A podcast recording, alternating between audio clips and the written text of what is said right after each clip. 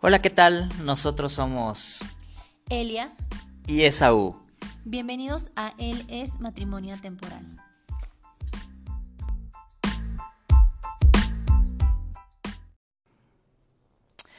Hola, hola, bienvenidos a otro capítulo más de Les. Estamos emocionadísimos porque es el segundo capítulo de nuestra segunda temporada. Nunca creímos llegar hasta aquí, la verdad. Creímos que nos íbamos a cansar al tercer capítulo. Pero miren, hemos sido constantes, Dios ha sido constante. Y parte de eso tiene que ver con la persona que vamos a tener de invitado hoy. ¿Que quién es? Hola, ¿cómo están? No me extrañen amigos, ya estoy de vuelta. Fueron 15 días sin nosotros, lo sé, ah, pero ya estamos de vuelta y sí, eh, ah, no sé, desaparecimos mucho tiempo. Ya ven, ni sé dónde estoy, ni nada por el Ya ni estilo, perdónenme. en dónde vivimos, ni, ni qué época es. Ha pasado de todo en este, en este tiempo. Exactamente. Pero estamos muy contentos de estar con ustedes porque sí tenemos un invitado que pues nosotros queremos muchísimo, admiramos, que él nos acerca más a Jesús. Así que cuando lleguemos con Jesús y nos pregunte algo, pues todo sobre él. Ah, A él le vamos a echar la culpa de nuestra rebeldía, de todo. y pues bueno, se los vamos a presentar, así que está con nosotros el Padre Miguel. Pro. Pro. Sí, sí, sí, pro. ¿Cómo está, Padre? Hola, muy contento de estar aquí con ustedes y con todas las personas que nos escuchan. Muy bien. Tiene voz de locutor, mira. ¿eh? Nos quiere quitar la chamba. Ya sé, ya sé. Bueno, a ti, porque mujer necesita, no hay otra mujer, así que Eso sí, eso sí, tienes toda la razón. mi chamba está segura todavía. Pero sí, estamos muy contentos y, y quisimos hacer justo esta plática con el padre porque queremos hablarles como toda esa parte, todo lo que hay detrás de la iglesia. Ah, De la iglesia A, de la iglesia católica. Es, no, es, no es otra iglesia nueva. Otra iglesia nueva. Somos no nos hemos cambiado en este tiempo de iglesia, seguimos siendo católicos, fervientes, creyentes, aunque a lo mejor algunos de nuestros escuchas de pronto dicen que, ah, tengo que contar esto, de veras. Una amiga mía, el otro día, que, sigue nuestro, empezó a, escuchar nuestros podcasts. Daniela, ¿cómo estás? Este, el otro día me preguntó si éramos católicos o cristianos, ¿no? Ya haciendo este, este énfasis cultural de que cuando dicen cristianos, acá en México, no en, en otros lados, acá en México del cristiano es como el, el separado, ¿no? El, el evangélico, bautista, cualquier otra denominación. Eh, pero sí me preguntaba eso, entonces no sé, no, no sé a qué se deba, pero somos... entonces no sé qué soy. No, somos católicos y aquí está la prueba. El padre Miguel lo, lo va a atestiguar. Pero sí, entonces, justo el episodio de hoy es para hablar de todas las dudas que tengan de por qué se pide lo que se pide o las cosas raras que a veces la gente puede sentir que la iglesia pide. De más. De más, sí, sí, sí. Y pues bueno, padre, díganos, ¿cuánto tiempo lleva siendo padre? Tengo cuatro años y medio de sacerdote. Como religioso ya tengo 21 años, pero de sacerdote apenas cuatro y medio. ¿Y qué se siente ser nuestro padre? Ah. Ah, es una felicidad muy grande. Pero ¿por qué, por qué 21 años como religioso, pero solo cuatro como padre? A ver, cuéntanos, cuéntanos, padre, cuéntanos. Ahí se nos va a ir la... pues mira, todo comenzó. Nah, yo siempre tuve este deseo de ser consagrado. Desde muy chico, eh, yo creo que si mi familia lo escucha, lo puede atestiguar. Pero yo no había pensado directamente en el sacerdocio, aunque mi mamá dice que a los ocho años dije que quería ser padre. Entonces cuando entré en la comunidad, pues yo realmente quería seguir siendo hermano. Y fue hasta que llegué aquí a la parroquia francesa cuando empecé a ver todo lo, pues lo que un sacerdote puede hacer, la necesidad que hay de un sacerdote. Y pues aquí estoy. Y aquí está. Sí, porque al padre eh, Miguel, nosotros, cuando nosotros nos casamos, él todavía no era padre. No, ya era ¿Sí, padre, ya era padre? claro. Ah, sí, ya era. Ah, sí, es cierto, cuatro años, sí, es cierto. Y él estuvo acompañando al padre Mario, que fue el que nos casó. Saludos Desde- al padre Mario. Eh, Si no has escuchado nuestro podcast, padre, ¿qué te pasa? ¿Qué esperas? Y entonces él, él nos conoce desde la boda. Ay, sí. bueno, un poquito antes, desde antes, desde antes, pero podríamos decir que lleva como todo el camino con nosotros recorrido. Sí, nosotros lo y conocimos siendo hermano todavía. antes le decía hermano, ahora le digo padre. Sí, sigue siendo hermano, padre hermano le diré ahora.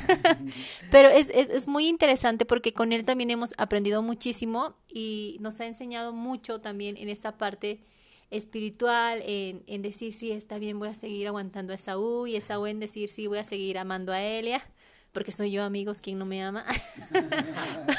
bueno, cuando estoy enojada es a uno. Ah, pero... También, también. Sí, sí, claro, sí. Eh, y entonces queremos compartirles la primera pregunta del día. Perdón, es que esa no me deja hacer. Ah. Eh, eh, la primera pregunta que queremos hacerle a, nuestro invitado de honor es... Chan, chan, chan, chan. Tengo, siento, quiero cambiarle la pregunta de, de último minuto, pero ya me vio feo. Ah, no es cierto, es broma, es que estábamos eh, bromeando de eso antes de, de, de, empezar a grabar. no, la primera pregunta es, ¿qué es el matrimonio en la iglesia? Cuéntanos. Pues primeramente es un sacramento. Esto quiere decir que Dios nos da las gracias necesarias para vivirlas. Y en este caso específico es precisamente para vivir plenamente la parte humana pero elevada a una dimensión espiritual.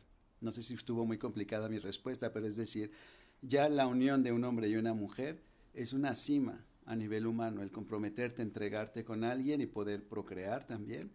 Pero cuando este matrimonio, esta unión se eleva a un nivel espiritual, entonces es lo que nosotros llamamos un sacramento. Ok. Wow, suena Suena muy raro, ¿no? Un poquito. Suena como muy elevado. ¿De qué? Ah, ¿de qué me está hablando? si tienen dudas, nos las pueden mandar al Instagram, ya saben, y nosotros se las hacemos llegar al padre para que después nos haga un live y nos responda todas y cada una de las preguntas. Ah. Muy bien, padre. Y entonces, quiere decir que o porque nos dice que es como algo muy espiritual y todo eso, pero la gente que no está muy relacionada con la palabra espiritual, ¿cómo le podría explicar eso? Bueno, eh, no sé si podemos de una vez eh, unir eh, a la otra de las preguntas que me habían hecho precisamente, ¿por qué casarse? Yo creo que no es lo mismo simplemente decirle a alguien, oye, quiero vivir contigo el resto de mi vida, que cuando ya hacemos esto delante de Dios. Es decir, le pido a Él no solo que sea mi testigo, sino que sea Él el que me ayude a ser fiel al contrato, al compromiso, más bien no me gustó la palabra contrato, al compromiso que estoy adquiriendo. De hecho, ustedes citan mucho esta parte del eclesiastés, que yo siempre les pongo en los prematrimoniales, ¿no? Es mejor dos que uno, y porque se sostienen, se ayudan, no tienen frío, pero que termina diciendo, y la cuerda a tres hilos no se rompe fácilmente. Entonces, para mí eso es invitar a Dios para que este compromiso se haga más sólido, más fuerte y pueda llegar precisamente a una plenitud, incluso humana. Oh, qué interesante. ya sé, eh, la verdad es que así ya queda muchísimo mejor explicado. Creo que mm, justo muchas personas se han de estar preguntando esto, ¿no? Ahora, digo, entiendo, eh, seguramente luego nos han escuchado personas que no son creyentes y demás, pero... Ah, o sea, y cuando me refiero a que no son creyentes, o sea, porque me he topado con que eh, en realidad el grueso de la población, o sea, la mayoría sí creen en algo espiritual. Eh, son pocos los que en realidad no creen en nada espiritual. O bueno, no sé. bueno, según yo estoy hablando desde estadísticas que he llegado a ver. Pero justo entender esta parte espiritual y explicada de esta manera creo que ayuda muchísimo a entender los porqués, ¿no? Y por qué a veces puede ser también tan difícil. Pues sí, y sobre todo porque ahorita en esta pregunta de por qué casarse, muchos entran a la duda de por qué me tengo que casar si estoy bien así, no, a lo mejor viviendo con, con mi pareja ya cinco años y así estamos bien. Y muchos lo ven como, sí, pero ¿qué tal si nos casamos y lo que llevamos bien se acaba, ¿no? O se termina. Pero realmente eh, creo que, no, a lo mejor más que un papelito firmado que digas o más que un documento, creo que justo ese respaldo de que tú sabes que Dios te está dando, ¿no? Que es el que está respaldando como su decisión y, venga lo que venga, pues está Dios ahí, no sé, lo veo como si estuviera eh, como un titán detrás de nosotros cuidando todo lo que hacemos y, y, todo lo que decimos. Entonces creo que sí, sí, en vez de pensar que lo bueno que tengo se va a acabar, a lo mejor pensar, no, lo bueno que tengo se va a reforzar, ¿no? Todavía con Dios y va a ser más más fuerte. Pero oye, por ejemplo, no, perdón, eh, ahorita que, que, decías eso se me ocurría algo. que también hemos platicado en, en algunos momentos, ¿no? Que es, eh, ¿tú crees, padre, por ejemplo, que, porque me, me, llamó mucho la atención lo que decía Eli justo de las personas que a lo mejor ya llevan cinco años viviendo juntos o este tipo de cosas, y que no, pues dicen, ¿para qué casarme si ya vivimos juntos, vivimos bien y todo esto? Y que hay muchos casos donde luego pasa que a lo mejor llevan cinco años viviendo bien y se casan y al año ya acabó. ¿Tú crees que tenga algo que ver justo a niveles espirituales? O sea, como que algo pasa y, y es, o, o, o ¿qué, ¿qué, creen ahí que pase? Es, es chistoso, ¿no? Es raro, o sea, creo, es una realidad, ahí, sucede, ¿no? No es fácil como respuesta en el sentido de que no podemos culpar al sacramento de que ya no funcione algo que ya funcionaba humanamente. Como decía Elia, precisamente al contrario, creemos que el sacramento refuerza el vínculo humano.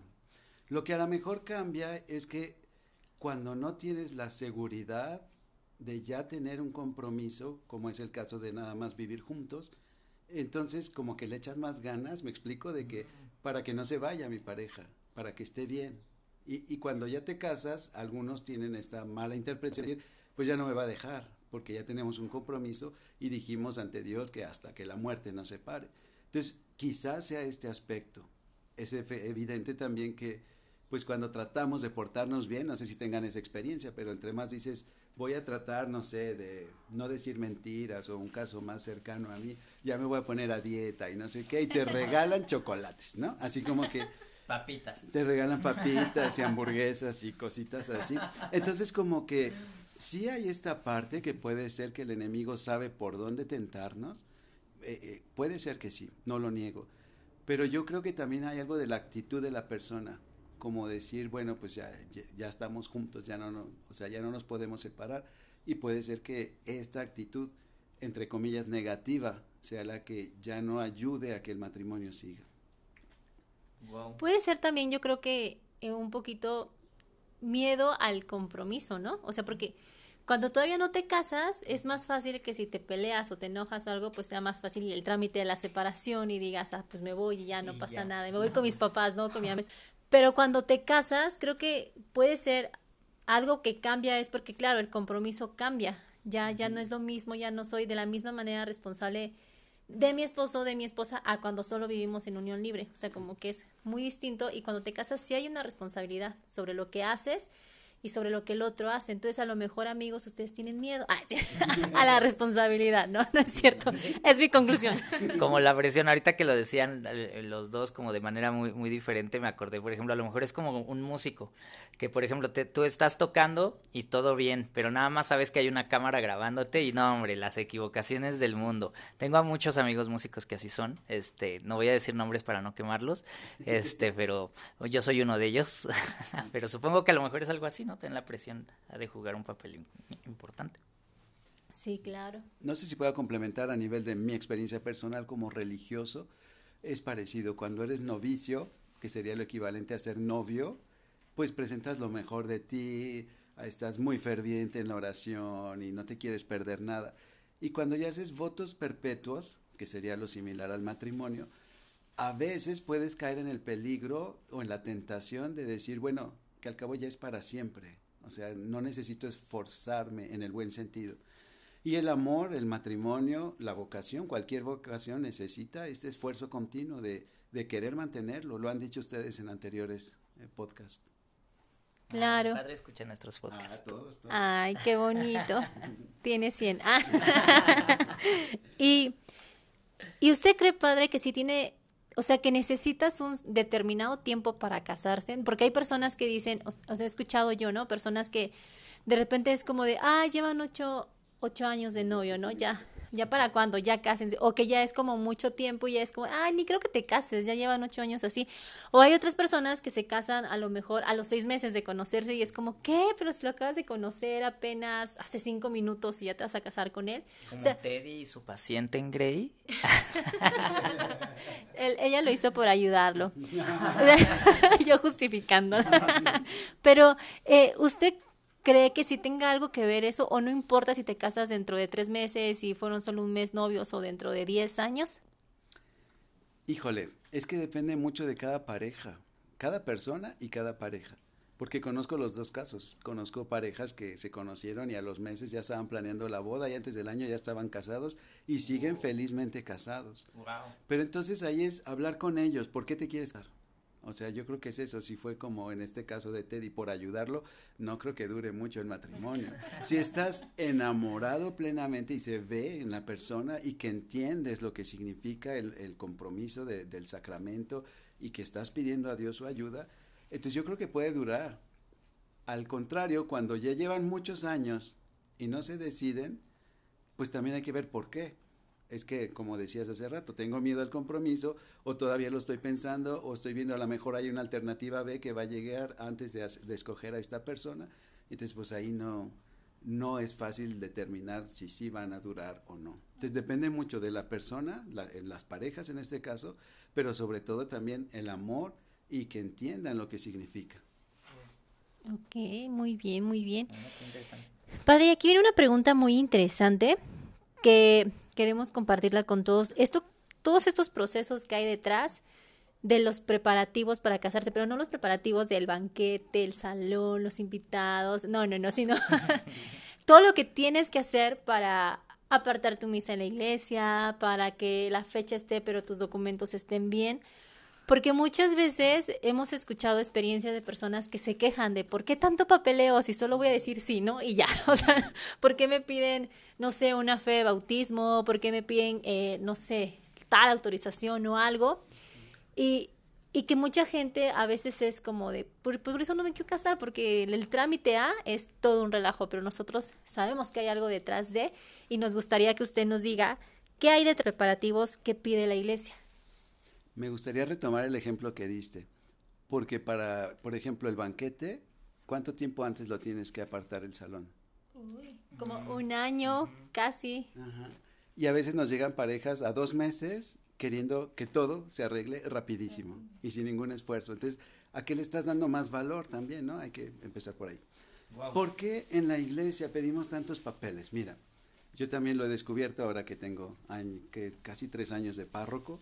Entonces veo el lado contrario al que ustedes ven, que a veces precisamente uno no tiene, algunas personas no tienen exactamente la idea de lo que significa el sacramento, por eso no quieren preparación, eh, porque ya que les decimos, oye, es que mira, hay que llevar unas pláticas.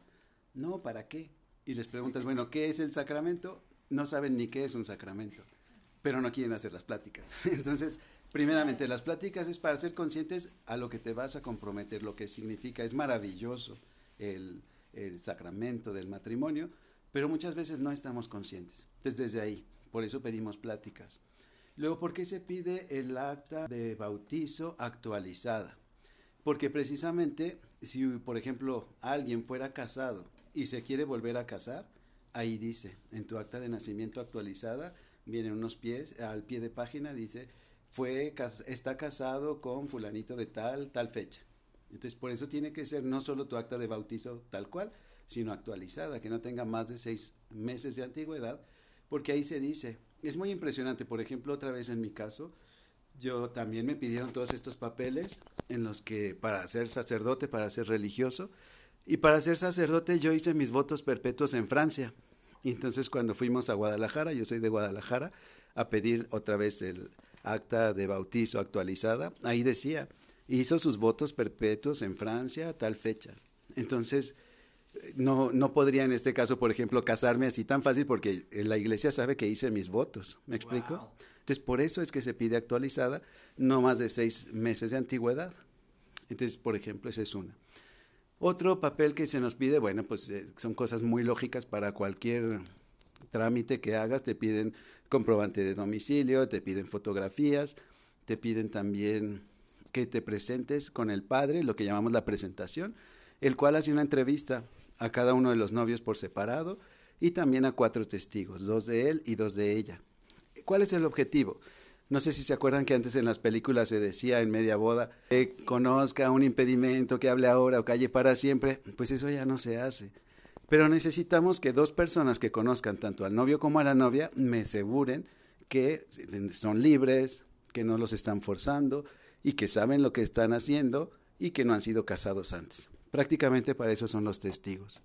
Y en el caso de los novios también preguntarles, pues si saben lo que están haciendo, si conocen algún impedimento real que pudiera hacer que su matrimonio sea nulo.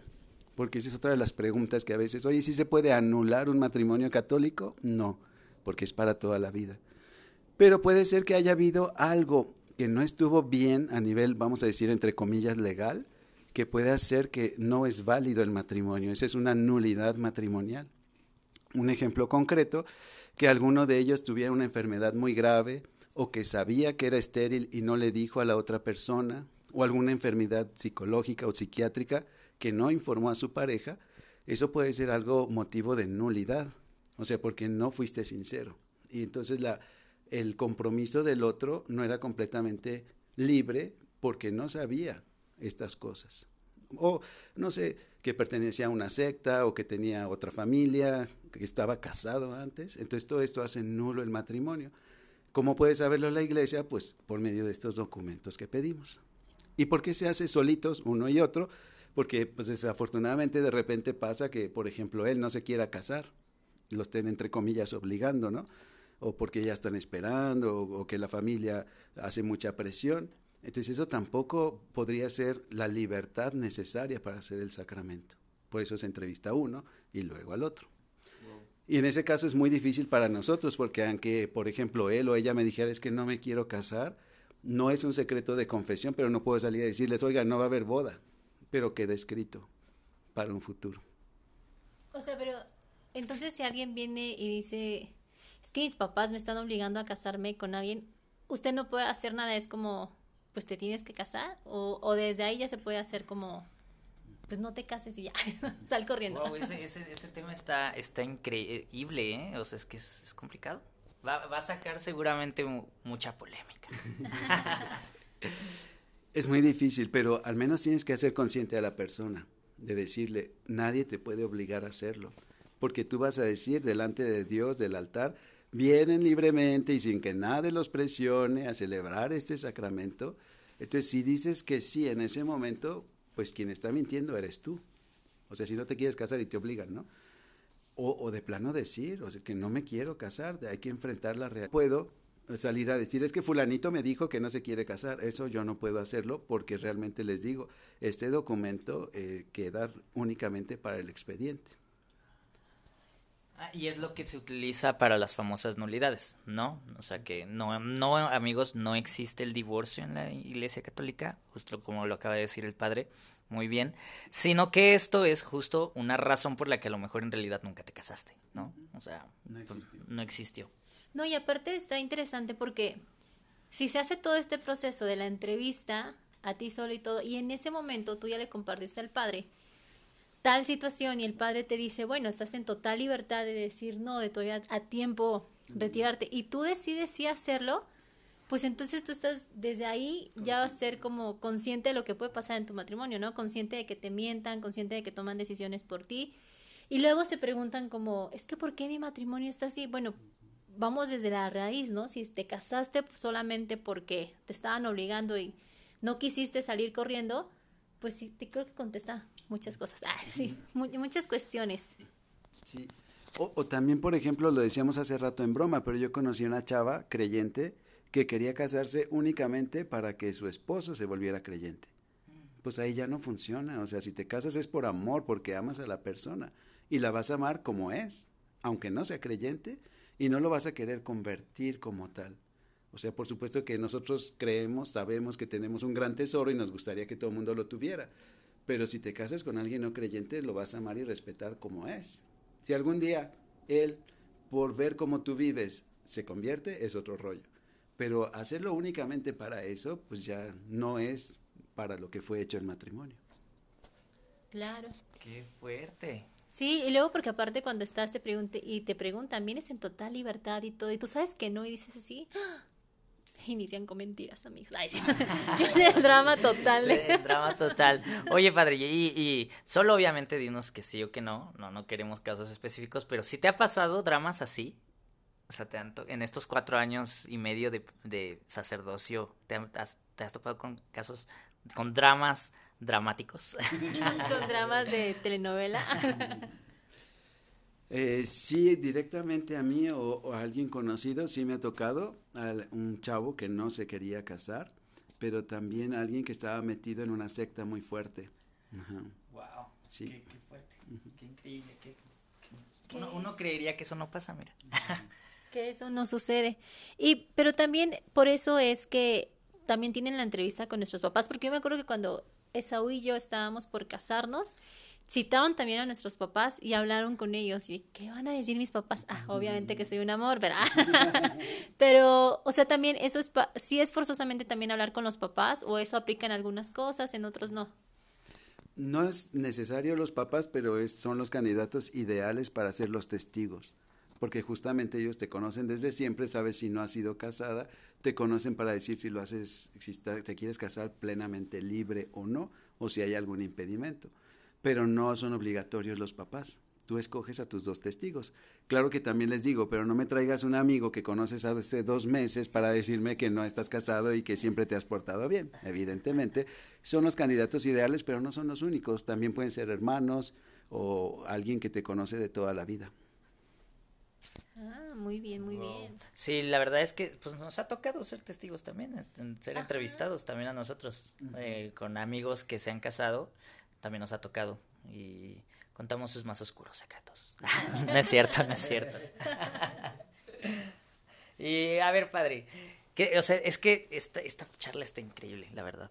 Pero justo esto que acabamos de platicar de los preparativos y demás, también hay algo más, ¿no? Pero ok, a ver, entonces yo voy ahí a la iglesia y me van a pedir tales cosas porque no sé ni qué es un sacramento. Pero entonces, ¿qué nos ofrece la iglesia? ¿Qué herramientas nos ofrece la iglesia para prepararnos en nuestro matrimonio, desde el noviazgo o inclusive ya casados?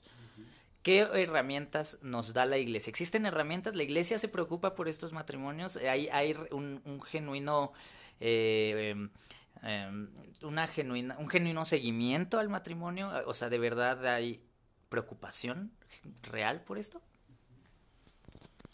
Sí, muy buena tu pregunta y yo creo que es algo que hemos ido entendiendo cada vez más la necesidad como iglesia, precisamente no solo de dar una plática de una hora para que ya se puedan casar, aunque es una de las grandes quejas porque toma tanto tiempo la plática prematrimonial. En nuestro caso, pues son seis entrevistas, ¿no? Tres hacen con nosotros y tres con una pareja. Y la verdad a mí me gusta mucho porque saca cosas muy importantes de la persona. No únicamente hablamos del lado espiritual, porque nos damos precisamente cuenta de ello. No sé si ustedes sabían, bueno, ustedes sí ya tomaron la preparación, pero que, por ejemplo, una de las principales causas de divorcio es el dinero, las finanzas.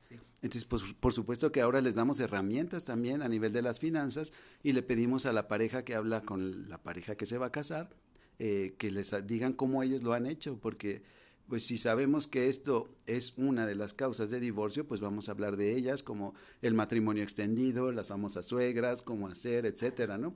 Y más aquí en esta parroquia que seguido me toca para personas de dos culturas diferentes. Entonces es todavía más difícil cuando la familia política está en Francia y la otra familia en México, cómo le hacen, etcétera. Entonces nos hemos, hemos invertido mucho tiempo, aunque bueno, honestamente a mí ya me tocó ya preparado todo, pero se ha ido cambiando. Antes era un retiro de un fin de semana y ahora hacemos esta serie de entrevistas. Entonces a mí ya me tocó todo el material hecho y la verdad me gusta mucho. Pero aún la arquidiócesis está buscando maneras de que realmente las parejas estén preparadas a saber, uno, lo que significa y darles herramientas para que puedan llevar mejor su matrimonio. Después, sí, casi siempre también nosotros aquí en la parroquia, que es lo que más conozco, pero también en la arquidiócesis hay seguimiento y tenemos formación. Nosotros también cada mes que les damos una formación a las parejas para que sigan creciendo.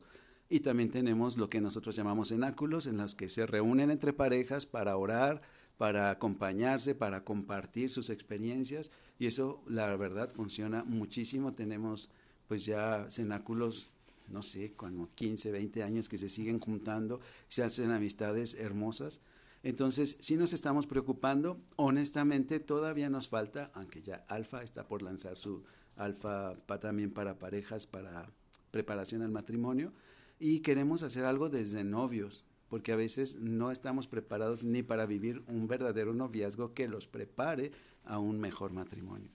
Entonces, estamos trabajando en eso, todavía no puedo decir que ya estamos al 100, pero sí vemos la necesidad de prepararlos y de acompañarlos después. Pero ahora nos gustaría empezar casi desde la adolescencia a irlos formando para los que sienten ese llamado al matrimonio, pues precisamente para que lleguen con todas las herramientas necesarias, al menos las más que podamos darles. Padre, ahorita se me venían también tres cositas, eh, no, no, no recuerdo de todas, pero que son tres puntos importantes que tú tienes que estar dispuesto, ¿no? Como es, por ejemplo, estar dispuesto a dar vida, es decir, a tener hijos, también que es para toda la vida, me falta el tercero, que no me acuerdo cuál, cuál es, pero según yo son tres. No me acuerdo. Son tres. Pero esto, esto Lo bueno que tomamos nuestras pláticas. Sí, ya sé, no, yo lo tenía aquí fresco desde la mañana, decía, esto que no se me olvide, y miren, se me olvidó. Ah, Pero en lo que, en lo que Eli se acuerda, me gustaría hacer nada más un, un paréntesis de todo lo que tenemos en la iglesia. O sea, por ejemplo, nosotros como católicos, fíjense nada más la cantidad de cosas. Acá, por ejemplo, nosotros pertenecemos a, a la comunidad de Adoremos, obviamente eh, aquí a la comunidad de la parroquia francesa. Increíble parroquia, le estamos haciendo un comercial, conozcanla. Los sacerdotes de aquí son increíbles, ya lo están escuchando, pero es real, o sea, se, se van a preocupar muchísimo, genuinamente por sus corazones, por quiénes son, por el trabajo espiritual. Y si algún momento te has sentido como solo en tu, en tu noviazgo, en tu matrimonio, creo que pueden venir aquí, se, se ubica en Horacio, 1758. Ah, sí, la ¿no? dirección, el teléfono es... ah. El teléfono.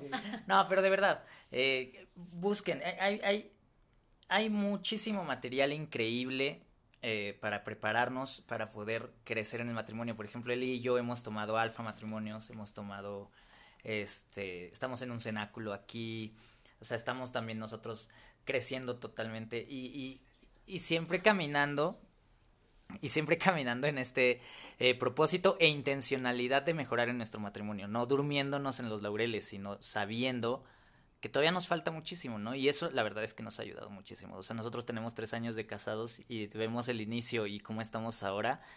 Hay un grandísimo avance, ¿no? Creo, no sé. No sé qué opine mi esposa.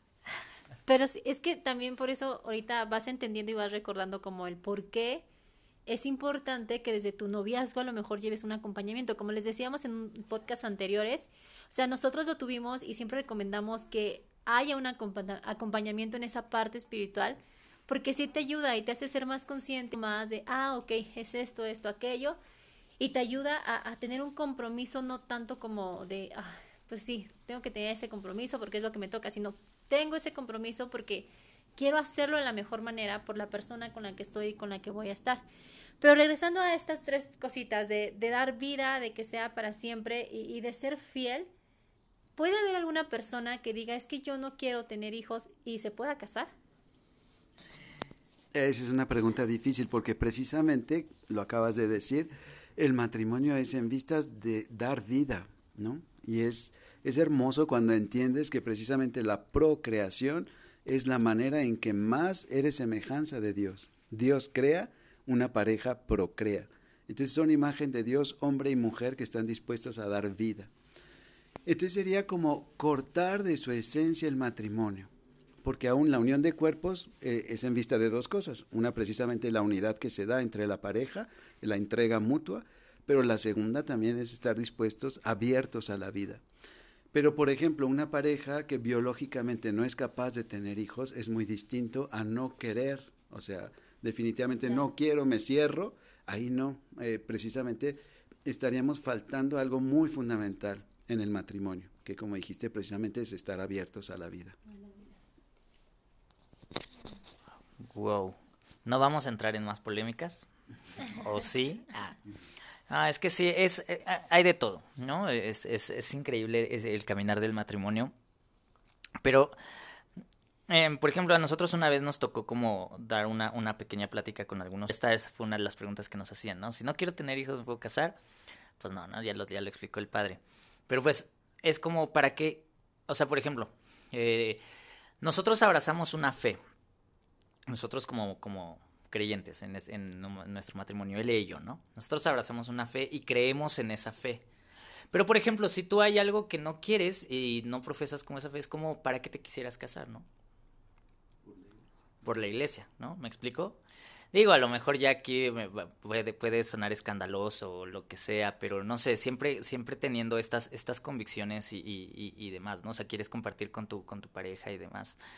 No sé, es, es como, creo que todo un tema a discutir y complicado, ¿no? Y que creo que es parte de la, pues eso, la fecundidad del matrimonio que, que se vería como coartada. Nosotros, por ejemplo, consagrados o sacerdotes, es, es, algo que ofrecemos a Dios en vista de poder dar vida eh, a otras personas, no, no en el sentido biológico, por eso se nos llama padres o las monjitas madres, porque espiritualmente también podemos dar vida.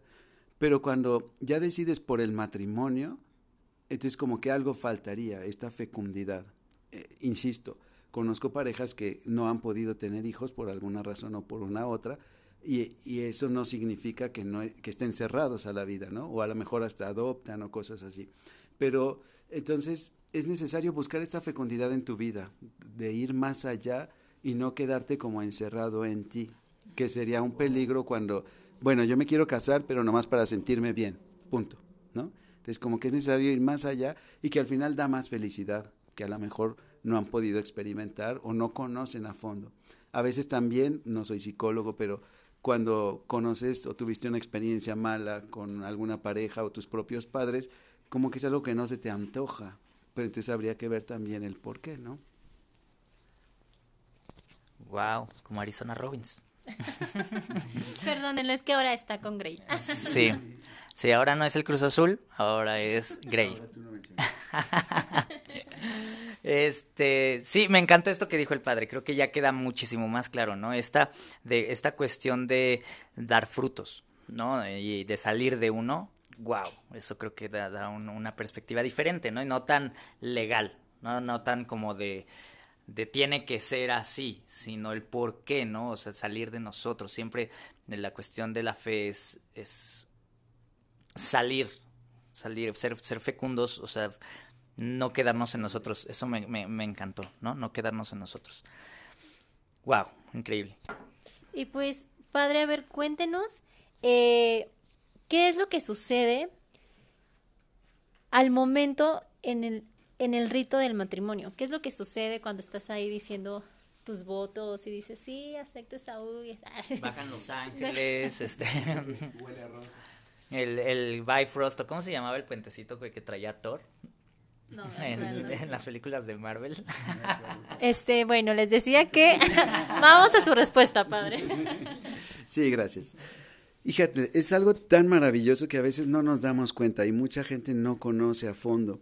Entonces, así brevemente, porque ya llevamos mucho tiempo y no queremos alargar demasiado el podcast, pero cada sacramento, cada sacramento tiene precisamente una alguien que es la persona como que realiza el sacramento, hay unos gestos y unas palabras que hacen que el sacramento valga, ¿no? Entonces, por ejemplo, en el bautizo hay un padre o un diácono que le pone agua a un bebé y dice, yo te bautizo, entonces en ese momento queda bautizado y cambia el alma del niño para siempre, ¿no? Y entonces eh, lo impresionante con el sacramento del matrimonio es que el principal actor, para llamarlo así, no es el padre, no es el sacerdote, sino es precisamente la pareja que se quiere comprometer.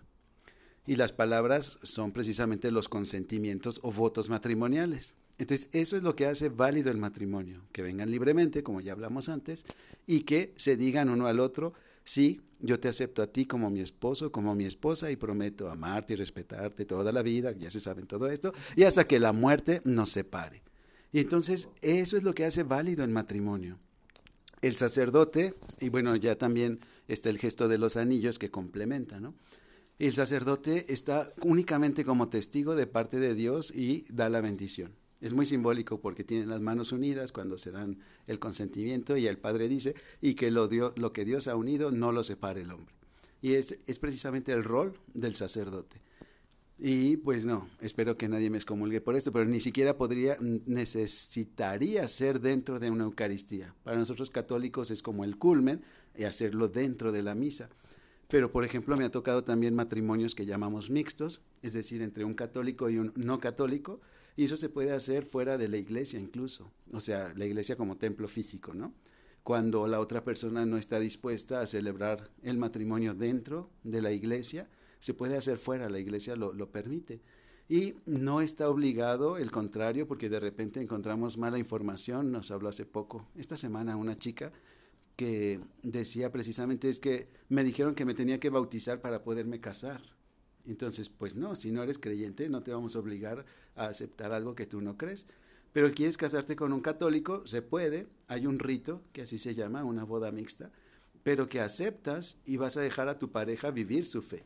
Eso es lo importante porque no es porque tú no crees que entonces, ah, bueno, tú tampoco creas, ¿no? Se respetan mutuamente. Y ha sido muy bello porque también conozco parejas que de repente vienen aquí a misa juntos, o sea, y nada más la, la, persona católica pues comulga, pero la otra persona también participa de la Eucaristía y es bienvenida y la verdad es algo muy bello. Oh, qué interesante, pero ahora me surgieron otras dudas. y dudas y dudas. Y dudas y dudas. Entonces, sí, podemos hacer el, en dos partes. Episodio 2, 2.1, 2, ya ni se ya ven.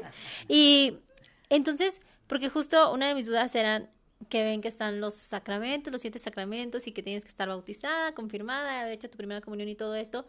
Pero como usted lo dice, o sea, si hay una persona que no cree, no forzosamente lo, se va a obligar o no la puede casar solo porque no traiga los sacramentos previos al matrimonio.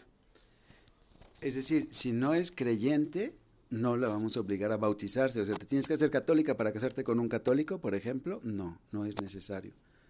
Eh, se puede realmente, eh, pues tenemos unos amigos ¿no? que hicieron un matrimonio mixto así, y entonces precisamente en este caso también es alguien católico y alguien no católico, también hay un rito para esto. Me refiero a otras iglesias que son cristianas, pero no católicas, también se puede. Pero aquí lo importante es entender esto. Lo único que pide la Iglesia para la parte católica es que pueda vivir su fe y que los niños que tengan puedan ser educados en la fe. Y así de grandes deciden otra cosa, bueno, pero que hayan tenido el fundamento cristiano católico. Wow, a mí también me acaba de surgir otra duda. Porque es que sabes qué, padre, o sea, ahorita que dices esto de que si no es creyente, ¿qué pasa, por ejemplo, con los católicos no practicantes? O sea, que sí son católicos y que, por ejemplo, a muchos se les, eh, se les pide, por ejemplo, que muchos ya ni siquiera se confirmaron. Vienen de familias católicas, pero realmente ya ni siquiera son practicantes y se les pide que se confirmen, ¿no? ¿Qué, o sea, ¿qué pasa, por ejemplo, en esos casos? Que técnicamente es, más de que ni siquiera saben, o sea, son, se dicen católicos porque, pues, en su familia eran católicos, lo pongo entre comillas, pero ellos realmente no viven su fe, no, no se tomaría como no creyentes o como no practica, o sea, no, no, o sea, no entiendo, o sea, porque técnicamente no creen, ¿no? O sea, ¿qué pasa ahí en esos casos? Pregunta difícil, porque precisamente, eh, contestando un poquito a las dudas de los dos en este sentido, a veces hay personas mm, cero practicantes que tienen todos sus sacramentos. Y entonces pueden, pueden llegar y pedir y presentar todos sus papeles y casarse por la iglesia sin ningún problema cuando no son practicantes. Por eso también cuando los entrevistamos, los entrevistamos les preguntamos, ¿qué tanto vives tu fe? Porque desafortunadamente pues conocemos personas que se quieren casar por el vestido, por la fiesta, por la foto en la iglesia, entonces invitan a Dios, pero lo dejan en la iglesia, o sea, ya cuando es su vida cotidiana no le van a pedir permiso, no, no van a orar, no van a estar viviendo sus sacramentos. Y eso es algo muy triste que desafortunadamente sucede. Entonces, por ejemplo, lo que estamos ahorita avanzando es que me ha tocado también personas que se vuelven a la fe, no puedo decir que se convierten, sino que estaba medio dormida la fe porque no practicaban durante muchos años y regresan y es que nos queremos casar en seis meses, pero no tiene uno de los dos la confirmación. Y entonces, sí, pues se pide un año de preparación para la confirmación. ¿Qué vamos a hacer? Entonces, hay dos cosas. Uno, hasta hace más o menos un año se podía pedir una dispensa de confirmación para poderte casar, lo cual a mí se me hacía muy porque muchas veces era por el papelito, punto, para entregar el documento. Entonces, no disfrutas, no vives algo que también es maravilloso como el sacramento de la confirmación. Pero aquí en la Arquidiócesis de México ya no es un requisito obligatorio la confirmación, como en Francia, de hecho. Entonces, con que estés bautizado y hayas hecho tu comunión, ya puedes solicitar el matrimonio. Es una información que apenas está como que llegando a todas las iglesias, pero eh, a mí me parece muy sano, muy sabio incluso, porque de veras que había gente que hasta iba a otros ritos, porque ahí te confirman en una tarde pagando no sé cuánto y ya. Entonces, ¿para qué quieres el papel si no sabes lo que es ese sacramento? Mejor, cuando realmente tienen ganas, les decimos, sí, yo te preparo, pero primero te caso y luego ya nos confirmamos cuando sepas lo que es ese otro sacramento. Qué loco. De lo que se llega a enterar uno. Ah. Ya sé, le voy a poner a este episodio catequesis. y hace rato que nos decía, padre, que los anillos sí son importantes durante eh, el sacramento y todo eso. Entonces, la Biblia, las arras, el lazo, todo eso, ¿es solo tradición o, realmente la iglesia te dice, tráete las arras, tráete el lazo? O sea, no es necesario. Necesario no. Aquí en México las arras y el lazo sí vienen en el ritual. Por ejemplo, en Francia no saben qué son ni las arras ni el lazo. No existe.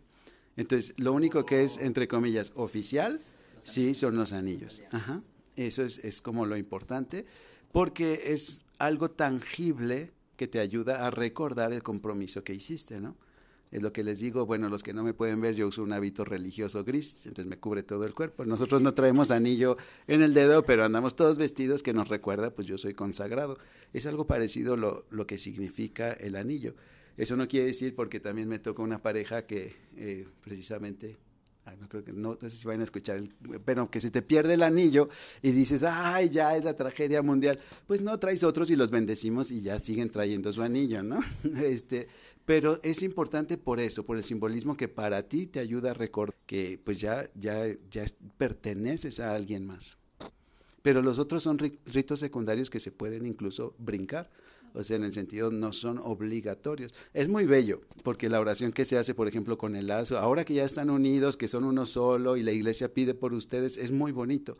O las arras, lo que significa, para los que no sepan, son 12 moneditas que representan una para cada mes y le pedimos a Dios la providencia que no les falte nada durante todo el año, por eso son como los meses del año. Pero es solamente pedir la providencia de Dios, entonces son símbolos bonitos, pero no son necesarios. Muy bien, amigas. Se pueden ahorrar el las, y las arras y, el gasto extra que no necesitamos. Exacto. De hecho, este, ahórrense todo y mejor váyanse de viaje. Bueno, cásense en la iglesia y váyanse de viaje. Wow, no, la verdad es que ha sido muchísima información y ya para ir cerrando este episodio vamos a hacer la última pregunta al padre. Padre, ¿por qué crees importante que los matrimonios pertenezcan a una comunidad eclesial? Ya hablando a lo mejor desde una perspectiva obviamente total de fe y pues sí, ¿no? De iglesia. Sí, con gusto. Yo lo he visto también, ya comentaba hace rato los cenáculos, que son los grupos de matrimonios que tenemos aquí, y por experiencia con ellos, es algo que te apoya, te anima, o sea, ver a otros matrimonios que también están haciendo el mismo esfuerzo que tú, que no te sientas como como el único extraterrestre en medio del mundo, porque puede suceder que en tu ambiente de trabajo no haya nadie, nadie más que, que crea en el matrimonio como tú, que crea en la fe que tú tienes. Y entonces yo realmente he visto, porque nos toca, también nos invitan nosotros a hacer alguna reflexión con ellos de repente, y yo los veo como oasis en medio de la ciudad, un momento en el que puedes respirar y ser tú mismo, con tu fe y compartir y decir, oigan, recen por mí porque esto está difícil o por mi trabajo, y que realmente se hace una unidad muy fuerte. Entonces, para mí es un apoyo mutuo entre, y entonces, cuando ya perteneces a una comunidad, que la iglesia, eso debería de ser una comunidad de comunidades en las que te sientes conocido, aceptado y amado. Para eso nosotros aquí en nuestra parroquia al menos queremos que todo mundo tenga una comunidad pequeña o un cenáculo, un grupo de conexión, estés soltero, estés casado, con otras personas que quieren vivir lo mismo que tú, porque realmente es ahí que, te, que empiezas a hacer iglesia, ¿no? Que, que realmente, pues ya lo dije, pero eres conocido y amado. A veces cuando son 300, 500 en una iglesia, pues a lo mejor no nos podemos saludar entre todos, pero cuando ya sabes eh, que estás ahí en grupito, les digo, lo ideal es cuando ya todos los grupitos se conocen y algún día lo vamos a lograr, pero si no, ya no estás perdido en el horizonte, a nivel espiritual, pero también a nivel humano. Me ha tocado, por ejemplo, durante, no solo durante la pandemia, desde antes, que alguno se enfermaba y era su grupito el que estaba ahí pendiente porque estaba esta persona sola. Y entonces los demás estuvieron siempre al pendiente de que nada le faltara, etcétera. Entonces ahí la iglesia se hace presente. Entonces para mí es necesario no, no sería así como si quieres, no, es, es realmente cuando te mantienes, eh, así como la, la leña, ¿no? Si sacas una brasa solita, lo vimos creo que en un alfa, ¿no? Pero si la sacas, pues se enfría más fácilmente aquí. Si están juntos, entonces se mantiene el fuego. Entonces, para mí eso sería lo necesario de vivir en una comunidad que te ayuda a crecer en tu fe y te ayuda a mantenerte en los momentos difíciles. Wow. Oh. sí, la verdad es que es impresionante todo esto que acabamos de escuchar. Eh, por parte del padre, ya, ya saben por qué ahora, a lo mejor si muchos se preguntaban qué hacen metidos en la iglesia o este tipo de cosas, ahora saben, en realidad es un apoyo. ahí hemos encontrado gente que genuinamente se preocupa por nosotros, que genuinamente ora por nosotros, nos está preguntando qué sucede y todo este tipo de cosas nos ayudan a sanar. Y es increíble caminar la verdad dentro de la iglesia. Si no eres creyente o si un día te sientes solo, vente y... Y... O sea, realmente... Eh, yo te digo que acá ya dimos la dirección porque luego también eh, una realidad sí es que no todas las comunidades eclesiales son iguales, ¿no? Tristemente, y también estamos trabajando para cambiar esa realidad dentro de nuestra iglesia, pero eh, ese es el ideal, vivir como Jesús nos amó. Y pues sí, muchísimas gracias, Padre, por compartirnos sus respuestas, por sacarnos de nuestras dudas. Ay, sí. ya nos casamos. Dudas. Tenemos dudas, no. Pero es justo queríamos compartirle como darle las herramientas a las personas porque lo he dicho, creo, y no me canso de decirlo, mientras más información tengas de lo que quieres, es más fácil que decidas si sí o no. No, y eres más libre de decir, bueno, va, ya sé todo lo que conlleva y todo lo que va a haber, a cuando solamente vas por copiar a alguien o imitar o porque es lo único que queda. Entonces, muchísimas gracias, Padre, lo agradecemos muchísimo y pues esperemos que hayan aprendido mucho en este episodio. Y pues nada, antes se despidan. No, yo quería decir, realmente me encanta lo que están haciendo. Soy su fan porque eh, realmente el mundo de hoy necesita esta información y que lo hagan de una manera tan fresca y juvenil. No es lo mismo que un padrecito les quiera platicar a que una pareja que está viviendo el matrimonio les diga, sí vale la pena, se puede ser feliz y, y no es nada más algo para viejitos, ¿no? Entonces, realmente muchísimas gracias y ahí estamos, unidos en oración. Muchísimas gracias, padre. Y pues justo, eh, ya, ya lo escucharon, el padre Miguel es asombroso. Y es por este tipo de cosas que